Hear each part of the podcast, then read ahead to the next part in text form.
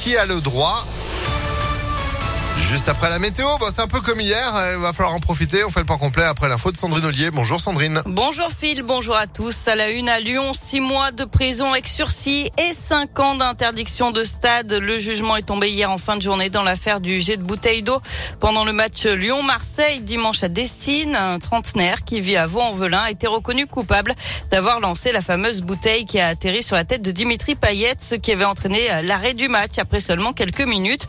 Face au juge, le mis en cause est resté plutôt silencieux. Il s'est excusé plusieurs fois, regrettant son geste et affirmant ne pas avoir voulu toucher le footballeur. Trois supporters de l'OL s'étaient constitués partie civile pour demander réparation. Le tribunal les a écoutés, mais a jugé leur demande irrecevable.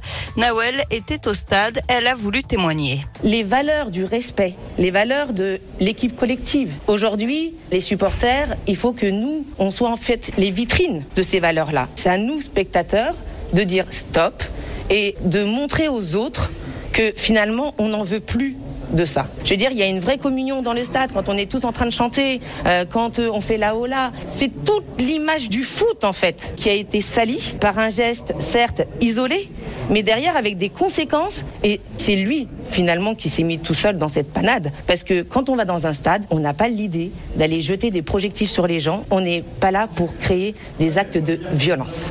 Et l'affaire n'est pas terminée puisque la Ligue de football professionnel doit encore rendre ses décisions le 8 décembre sur l'issue du match et sur l'éventuelle responsabilité de l'OL. Le ministre de l'Intérieur Gérald Darmanin annonce aussi des décisions dans les 15 prochains jours sur la sécurité dans les stades. Et puis Karim Benzema, lui, sera fixé sur son sort aujourd'hui. Le tribunal de Versailles doit rendre son délibéré dans la journée, un mois après la fin du procès dans l'affaire du chantage à la sextape. Le procureur avait requis 10 mois de prison avec sursis et 75 000 euros d'amende à l'encontre de l'international lyonnais. Il est accusé de complicité de chantage sur Mathieu Valbuena. L'actualité, c'est aussi ce nouveau conseil de défense sanitaire aujourd'hui, alors que le nombre de cas de Covid explose en France, plus de 30 000 en 24 heures. Au menu des discussions, le retour du port du masque dans les lieux clos, même avec passe sanitaire, et la généralisation de la dose de rappel du vaccin pour tous les adultes. Et c'est dans ce contexte sanitaire que l'Agence régionale de santé annonce la fermeture de 25 lits à l'hôpital de Vienne. 25 autres vont être transférés en cause le manque de personnel soignant. Il faudra embaucher 30 infirmiers et 30 aides-soignants. Euh, pour autant, il n'y aura pas de fermeture de service. Deux policiers jugés en juin prochain pour homicide involontaire à Villefranche. Un gardien de la paix et un adjoint de sécurité du commissariat de Rouen. Le jugement a été dépaysé dans le Beaujolais, d'après le progrès. Ça fait suite au décès d'un homme d'une trentaine d'années en garde à vue en juillet 2019. La victime interpellée pour ivresse sur la voie publique s'était pendue avec son pantalon.